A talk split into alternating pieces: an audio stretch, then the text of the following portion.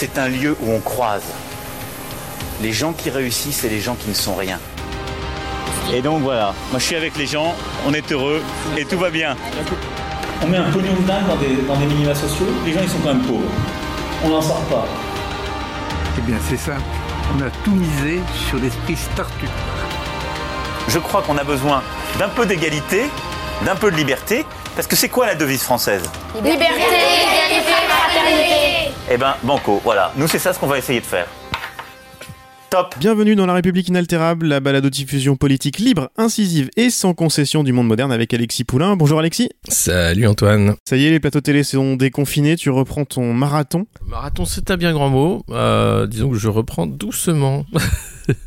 Et comment ça se passe au niveau sanitaire? Il n'y a pas de masque, j'imagine, pour les caméras euh, Tout le monde fait attention euh, c'est... Comment ça se passe? Si, si, euh, tout le staff technique est, masqué, euh, les plateaux sont désinfectés entre chaque passage, euh, et, euh, et puis il y a du gel hydroalcoolique partout, et voilà. Je rappelle que vous pouvez retrouver les épisodes précédents dans toutes les apps de podcast, sur Spotify et sur lemondemoderne.media. Euh, vous pourrez par exemple réécouter les interviews réalisées par Alexis la semaine dernière autour de la loi Avia avec le chercheur en sciences de l'information et de la communication Olivier Herched et la politiste et sociologue Virginie Martin. L'occasion de vous donner quelques nouvelles de la programmation des podcasts du monde moderne. hein. Nous aussi, on avance en marchant. Euh, on vous avait parlé d'une reconduction du club du dimanche euh, post-confinement. On va tenir parole, hein, c'était juste relâche le week-end dernier, puis on va passer ce club le lundi matin pour bien commencer la semaine. Euh, la République inaltérable donc toujours le mercredi matin, ça change pas. Et puis les invités du monde moderne en fin de semaine, le vendredi et ou le samedi, en fonction de l'actualité et des invités. Alexis, dans ta discussion avec Virginie Martin, il a été beaucoup question de Orwell et de 1984. On a beaucoup fait de point Orwell ici depuis quelques mois. Ça devient un peu un nouveau point Godwin. Euh, je crois qu'on n'a plus le choix. Nous voilà obligés d'ajouter plus officiellement un point Orwell au programme de cette émission. Et bah tout de suite, euh, le point Orwell. Le programme des deux minutes de la haine variait d'un jour à l'autre. Nous avons une presse qui ne cherche plus la vérité. Le gouvernement a été depuis le début de cette crise euh, dans une transparence totale, y compris quand cela euh, pouvait euh, politiquement nous desservir. Il y a eu une doctrine restrictive pour ne jamais être en rupture que le gouvernement a prise et qui, je pense, était la bonne. Ah, quel beau jingle Et il y a même plusieurs points Orwell cette semaine. On va commencer par le plus rigolo. Un internaute a peut-être trouvé l'explication de ce qui n'a pas trop de sens a priori dans ce déconfinement euh, au ministère de l'Intérieur, la limite de déplacement à 100 km à vol d'oiseau qui ne prend pas en compte bizarrement la météo Covid. C'est assez génial parce que les 100 km, ils sont effectivement dans le livre 1984 euh, au chapitre 2 où il est expliqué que c'était euh, facile de, voyager sauf au-delà des 100 km hein, définis par le régime. Et, euh, et, et, et moi, je me suis toujours demandé d'où il sortait cette limite euh, symbolique des 100 km concentriques, hein, comme ils disent. Et ben voilà, euh, il le sort d'un manuel qui n'en est peut-être pas un, hein, c'était euh, plutôt un livre d'alerte. 1984 de George Orwell. On ne pouvait en général présumer que l'on se trouvait plus en sécurité à la campagne qu'à Londres. Il n'y avait naturellement pas de télécran. Mais il y avait toujours le danger de microphones cachés, par lesquels la voix peut être enregistrée et reconnue. Il n'était pas facile, en outre, de voyager seul sans attirer l'attention. Pour des distances inférieures à une centaine de kilomètres, il n'était pas nécessaire de faire viser son passeport. Mais il y avait parfois des patrouilles qui rôdaient du côté des gares, examinaient les papiers de tous les membres du parti qu'elles rencontraient, et posaient des questions embarrassantes. Et j'ai l'impression qu'ils prennent beaucoup de, ce livre, euh, que ce soit le ministère de la vérité, les 100 km, la, la, façon de, mentir avec les mots, de travestir la réalité. C'est vrai que ça, devient... Euh, enfin, c'est abyssal en fait, la, façon dont on peut euh, connecter notre quotidien avec ce livre d'alerte euh, qui, remonte euh, quand même du passé. Ouais, quand j'ai vu ça sur Twitter, j'ai trouvé ça trop, trop beau pour être vrai et j'ai repris mon petit Orwell. Bientôt, il le, voilà, le petit livre, euh, je sais pas, jaune, le mien il est jaune. Partie 2, début du chapitre 2, comme tu disais, euh, et c'est assez drôle parce qu'en plus, alors, pourtant je l'ai relu il y a pas longtemps, mais ça m'est pas revenu quand il y a eu cette histoire des 100 km. Euh, c'est quand le héros Winston Smith s'échappe de la ville ultra surveillée, donc Londres, euh, dans, le- dans 1984, pour aller à ce qui semble être un rendez-vous galant. Alors, est-ce que c'est un clin d'œil sympa de notre ministre séducteur? Je ne sais pas. Christophe. Peut-être que Christophe Castaner, effectivement, euh, euh, a, a, quelques connaissances à aller voir au-delà des 100 km, j'en sais rien. mais je sais pas s'il a lu 1984. C'est ça qui est triste, quoi. Je sais pas s'il a ces lettres-là. Et mm, en fait, c'est surtout le, ouais, le, vide de la pensée philosophique et de la pensée politique qui permet en fait à, la modernité cette, euh, ces, ces, ces, ces, horribles moments qu'on peut vivre. Euh, euh, parce que le, personnel politique n'est pas capable de comprendre ce qu'il fait, en fait. Il le fait pensant bien faire. Hein. C'est le principe de la Startup Nation. Tout est là pour la bienveillance. Et sur cette montée galopante de la surveillance, d'ailleurs, euh, qui nous ramène à ce, à ce 1984, le Conseil d'État a rappelé à l'ordre le préfet de Paris, l'allemand, et ses petits jouets là, ses petits drones cette ah semaine. ouais, heureusement, mais heureusement quoi. Moi, j'étais outré de, de voir la facilité avec laquelle on pouvait installer des conneries pareilles, c'est-à-dire que euh, des drones avec des haut-parleurs pour dire vous n'avez pas le droit d'être là, rentrez chez vous respecter les distances de machin c'est quand même n'importe quoi. À part euh, à part faire joujou avec des nouveaux jouets pour dire putain vas-y euh, tiens euh, tiens Michel tu, y arrives toi avec le drone? Ah j'ai fait une formation écoute la semaine dernière alors ouais bah il faut, faut qu'il y ait trop de vent machin. Ils sortent le merdier tu vois et tu vois bien qu'ils s'amusent les mecs. Et oui c'est drôle c'est un jouet. Mais c'est un jouet dangereux. C'est un jouet qui pousse en fait encore plus loin la sphère privée qui, fait que on, on est on est surveillé de manière permanente de manière un peu invisible. Euh, le drone, il, est haut, il est pas. Euh, Mais, pire encore, moi je pense que euh, ce joujou, il, est visible. Les goélands peuvent l'attaquer facilement. Il est facilement défendable avec un lance-pierre. Enfin, c'est rigolo. Ça coûte cher pour rien parce qu'ils en ont commandé quand même pour plusieurs millions hein, des drones, le ministère de l'Intérieur. Faut le rappeler. ils ont envie de jouer beaucoup avec avec ces, ces, vilains jouets qui sont anticonstitutionnels et, et qui atteint, qui, qui attaquent nos libertés. Euh, je crois heureusement que le Conseil d'État fait son boulot. Euh, ça fait un précédent. J'espère que ça va aller plus loin euh, et que ça va geler euh, les achats de drones par les préfectures et par le ministère de l'Intérieur en disant ça suffit. Parce que derrière, c'est quoi? C'est la surveillance des manifestations, c'est la surveillance des mouvements de foule, mais c'est la surveillance aussi permanente des populations de manière invisible. Non, mais pas derrière, pas derrière en fait, parce que la grosse commande qu'il y a eu là de drones, vous en aviez parlé dans la République en confinement, c'était maintenant c'était pour dire mais oui, mais ça va vous sauver, ça va aider à surveiller le confinement, etc. Mais c'est des commandes qui avaient été passées avant, si je dis pas de bêtises. Bien avant. Et, et c'était c'était pour repérer des attroupements et, et encadrer des manifestations. C'était maintenant, c'est ce qu'on disait la semaine dernière. Maintenant, il y a le, le vernis de l'état d'urgence sanitaire qui fait qu'on fait tout passer derrière. Mais euh, je, je voulais te raconter, c'est assez drôle. Enfin, c'est assez drôle, je sais pas, mais j'ai je me baladais dans, dans, le parc juste à côté de chez moi là ce week-end et puis un, un, drone comme ça qui vole et c'était euh, c'était un, un, papa et son fils euh, qui jouaient avec. Et puis euh, un, un, autre gamin qui, qui voit le drone et puis qui fait ah c'est qu'est-ce que c'est et tout. Sa, sa, mère lui dit fais gaffe, fais gaffe, il vole un petit peu bas. Attends qui c'est, on va essayer de lui demander de faire de faire attention. Et le gamin il fait hop, oh bah c'est peut-être un drone de la police, puis il continue, il va, il va jouer, il continue, quoi. 7-8 ans, ça y est, c'est déjà, déjà intégré. Mais bien sûr, mais mais, mais regardez, le retour à l'école, c'est l'apprentissage aussi euh, de rester dans son carré, euh, d'être enfermé. Enfin, la, la, vie sociale, c'est l'apprentissage d'un enfermement. Euh, alors, on a encore des libertés, mais, petit à petit, on voit bien qu'il y a une volonté, qu'elle soit fantasmée, réelle. Enfin, mais nos sociétés libérales sont en train de devenir de plus en plus des sociétés tueuses de liberté. Toujours pour la, sécurité et le bien-être. Ça commence avec les lois antiterroristes et ça continue et maintenant des lois sanitaires.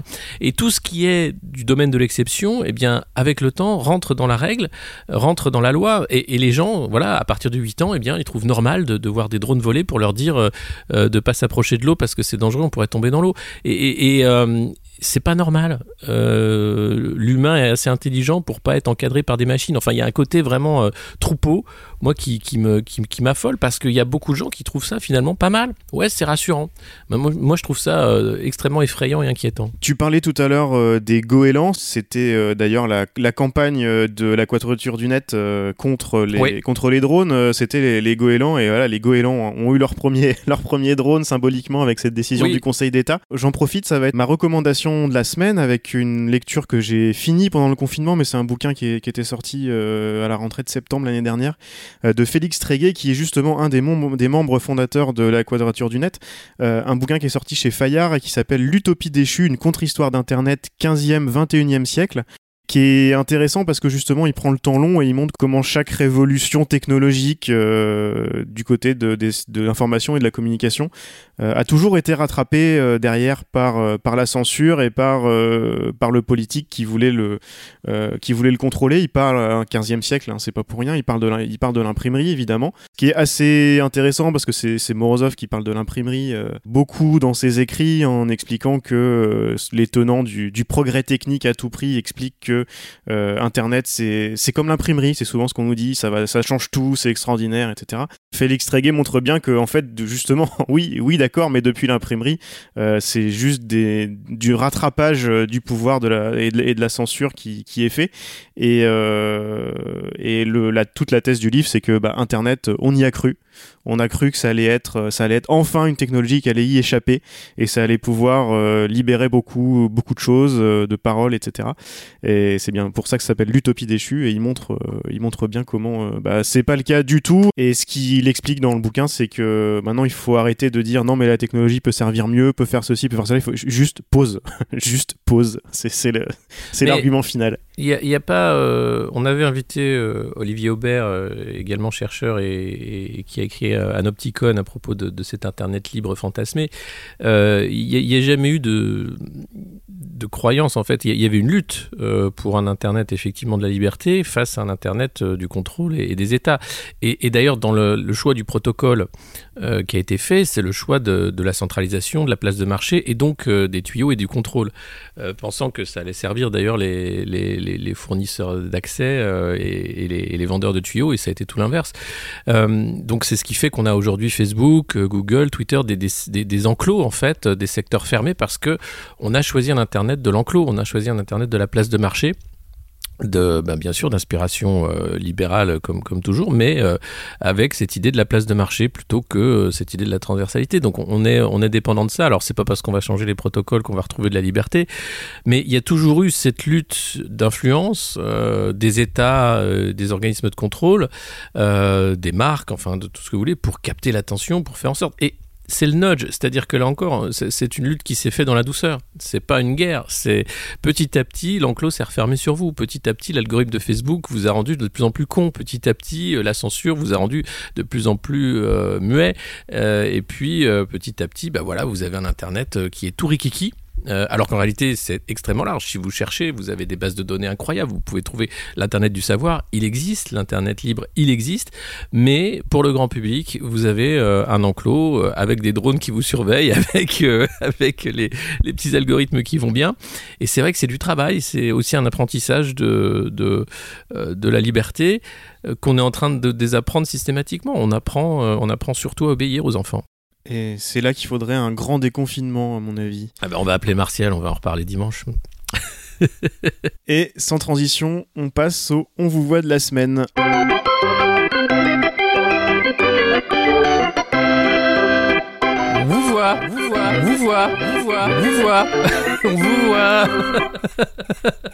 On est habitué, Alexis, depuis longtemps, lors de commémorations, à avoir des dirigeants politiques qui font des discours où, l'analogie avec euh, le présent est souvent très grossière. Euh, là, Macron, ce week-end, euh, en s'identifiant au général de Gaulle, c'était quelque chose. Là, là, c'est même plus grossier. C'est les, les ficelles sont énormes. Sur les lieux de la bataille de France, c'est ce, ce général de Gaulle victime d'une défaite inéluctable qui a semé les germes d'une grande victoire. Oui, je sais plus quoi dire. Enfin, m- moi, je trouve que c'est c'est c'est crispant de le voir jouer euh, à la comédie du pouvoir de manière permanente, et particulièrement dans ces moments où il est censé être martial, solennel, quand il fait la revue des troupes avec ce regard perçant d'aigle euh, et son pas lent.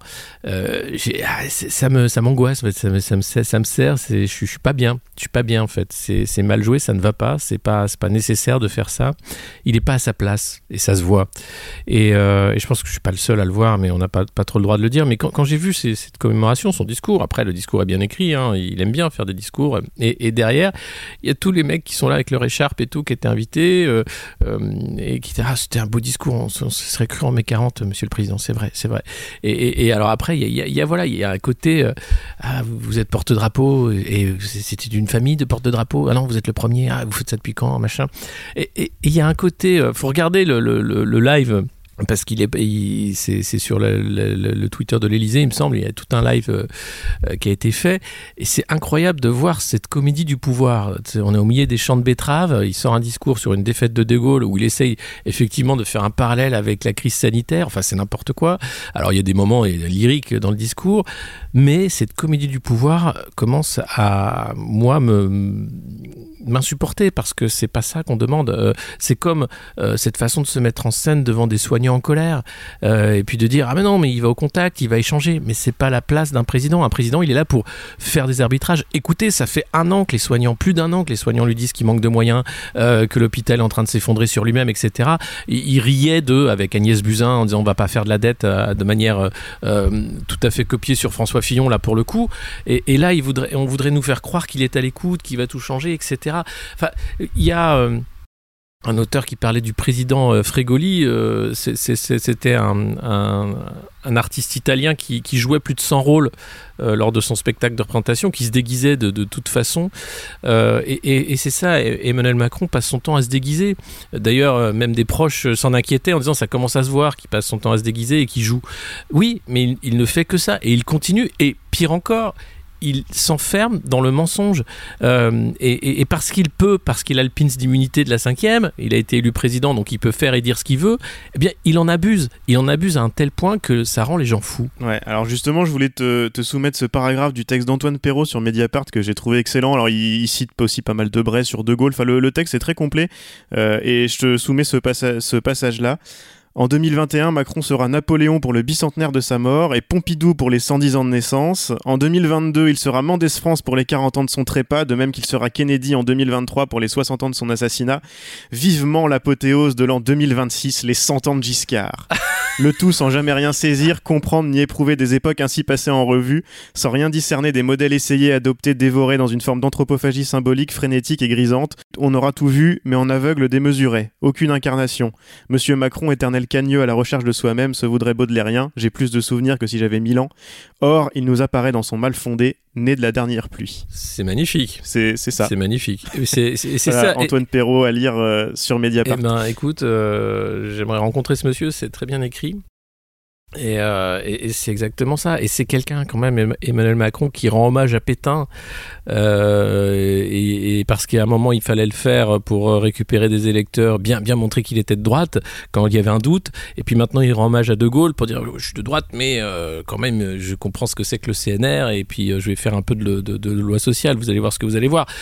c'est une coquille vide du néo-management. C'est même euh, une entourloupe du, monde d'hier. Enfin, c'est le, il est le héros de, de, de, de, Bébéard, d'Atali, de tous ces gens qui, qui ont créé l'homo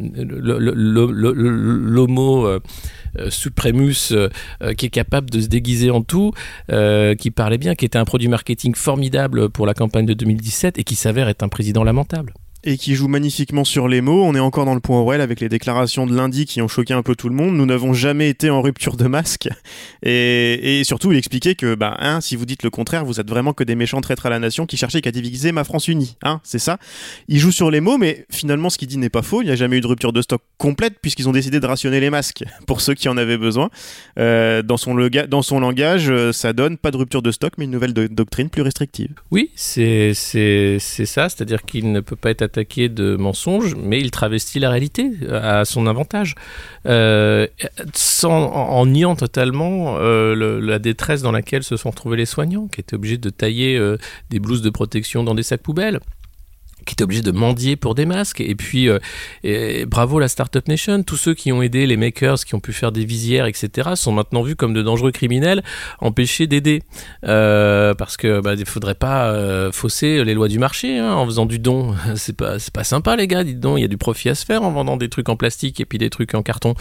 donc, oui, c'est, c'est un scandale de plus. C'est-à-dire que dans cette parole du mépris, je crois qu'on n'est jamais allé aussi loin qu'Emmanuel Macron euh, dans cette position de pouvoir qui est celui du président de la République. Il est, euh, il est le. On parle de, de, de, de, figures qui sont clivantes, mais je crois qu'il n'y a pas plus clivant que lui aujourd'hui.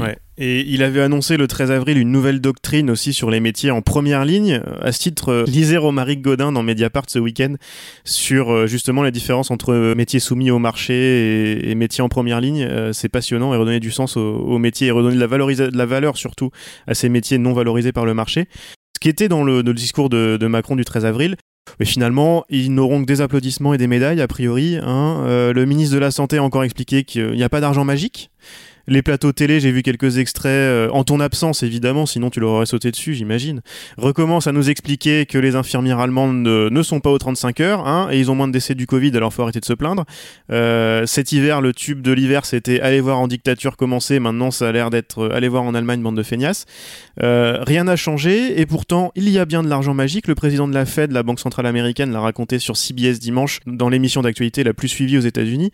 Est-ce que ça ne devient pas un peu dangereux pour le système place quand le prestidigitateur en chef révèle les trucages du plus grand tour de magie du dogme et est bien obligé d'expliquer dans une émission grand public bah, que oui, ils ont inondé les marchés avec de l'argent nouvellement créé. Euh, comment? Bah, En appuyant sur un bouton de leur clavier. L'argent, le, dollar en particulier, euh, est particulièrement magique depuis qu'on l'a décorrélé de, la valeur de l'or. Euh, il vaut à peu près rien. Alors on l'a corrélé au pétrole, hein, plus ou moins, mais là le pétrole vaut plus rien. Donc aujourd'hui, effectivement, on a un système euh, bancaire international, financier international qui est totalement magique. C'est-à-dire que oui, on fait de l'écriture, on crée de l'argent euh, par ligne de code. C'est pas du bitcoin, hein, c'est derrière, c'est du, du vrai argent. Après, on peut faire tourner la planche à billets. Et les gens y croient. C'est beau. L'humain est magnifique en fait dans cette façon, euh, dans cette capacité de créer de la valeur là où c'est du vent, là où il y a rien, et capable de, tu- de tuer pour ça. hein. C'est beau. Euh, et puis ça marche parce qu'on peut acheter des trucs avec de, de l'argent magique quand on peut le faire aussi facilement, le récupérer aussi facilement. Et ben voilà, c'est c'est un système qui marche. Et il a fallu inonder le marché, bien sûr, de, cet argent qui n'existait pas pour éviter eh bien, un effondrement du château de cartes de la chaîne de Ponzi internationale de la finance, puisque c'est les premiers arrivés qui, qui, en- ont le plus. Mais au final, c'est une arnaque euh, à l'échelle planétaire. Mais c'est pas grave parce que c'est une arnaque où on se fait beaucoup de sous. Et quand jamais, si jamais l'arnaque était dévoilée, eh bien, on est là pour euh, rajouter encore de l'argent qui vaut rien. Et, ça, re- ça repart pour un tour. Jusqu'à quand? Bah, Jusqu'à ce qu'il n'y ait plus de planète, jusqu'à ce que l'eau soit, soit payante pour tout le monde, que l'air soit payant pour tout le monde. Là, ça va être compliqué. Euh, je vois qu'on est en train d'essayer de, ça de, privatiser l'espace. Hein. Euh, Elon Musk euh, est sur les starting blocks, les États-Unis aussi.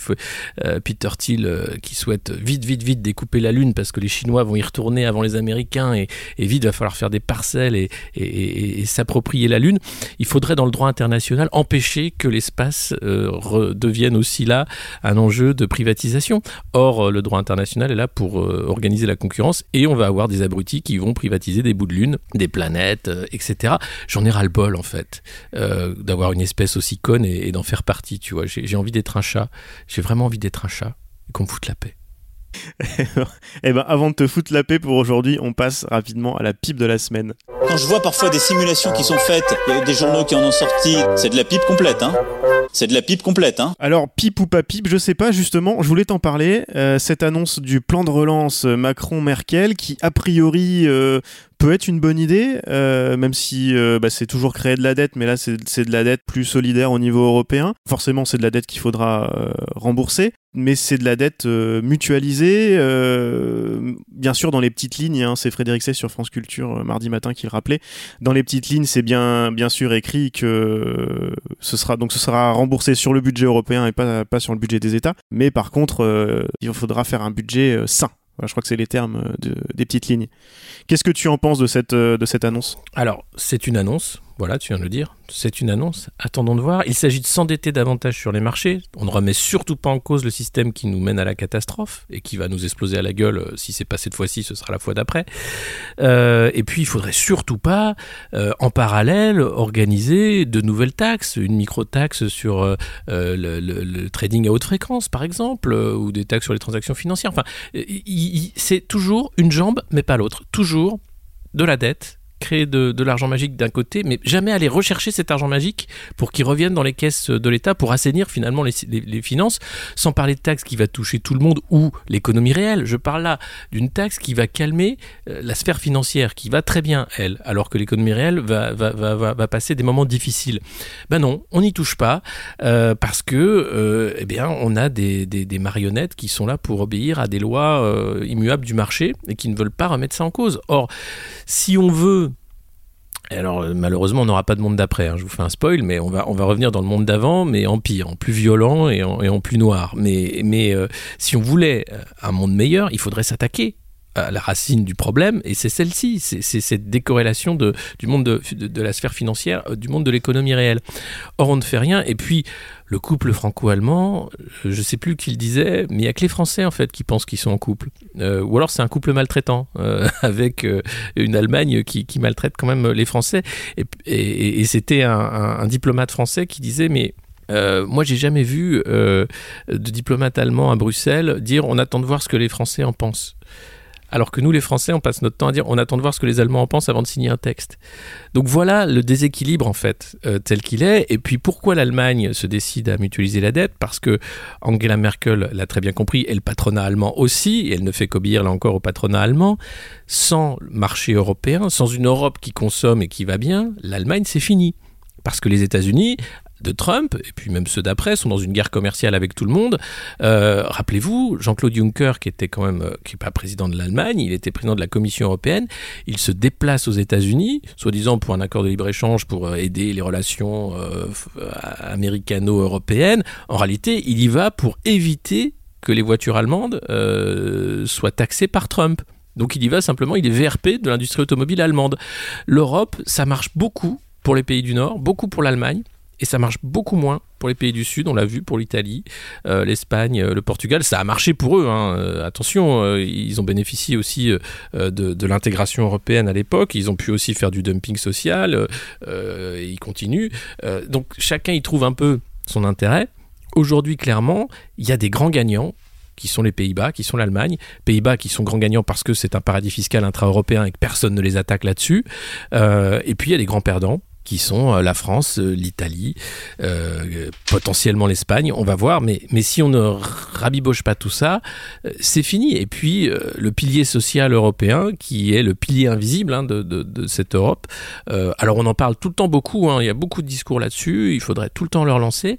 Euh, effectivement, euh, si on parle de santé européenne, d'un système de santé européen, est-ce que c'est pas un cheval de Troie pour foutre en l'air une sécurité sociale française euh, qui marche bien et l'idée de cette euh, dette euh, en commun, c'est quand même justement de, de renverser un petit peu la tendance. C'est plutôt les pays du Sud qui Oui. devraient en bénéficier. Et sûr. les pays et on voit bien que les, les Pays-Bas, la Suède, la Finlande, l'Autriche, etc.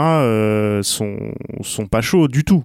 Mais bien sûr, parce que ça- mais oui, parce que pour eux ça va coûter cher, mais pour l'Allemagne ça coûtera moins cher que financer ad vitam aeternam un budget européen euh, mal fagoté, ou bien ne pas récupérer euh, les créances du Sud, parce que aujourd'hui l'Italie, euh, enfin les pays du Sud doivent, des millions à l'Allemagne, qui est un, pays prêteur. Donc euh, dans un, euh, enfin l'idée est très simple, il faut sauver l'Europe pour sauver l'Allemagne. Point. Le reste on s'en fout. Macron voit ça comme une, euh, une victoire politique aussi, un premier pas vers un budget européen qui, l'appelle de ses voeux depuis très longtemps, un budget commun européen. Euh, il y a peu de chances quand même que l'Allemagne aille plus loin que cette première étape de crise. Là, c'est vraiment pour se sauver, mais ça, ça, enfin, il y a peu de chances que ça aille plus loin au niveau allemand. Bah, ça dépend. Si euh, le ministre du budget européen est allemand, les Allemands signeront. Et c'est lui qui fera tout comme à Bercy. C'est-à-dire que si on crée le même, le même, le même verrou, le même blocage, le, même état dans l'état qu'est Bercy avec un budget européen, alors si les Allemands mettent euh, leur homme ou leur femme de confiance, ils signeront, il n'y a aucun problème. C'est eux qui auront le- le- les- les cordons de la bourse. Top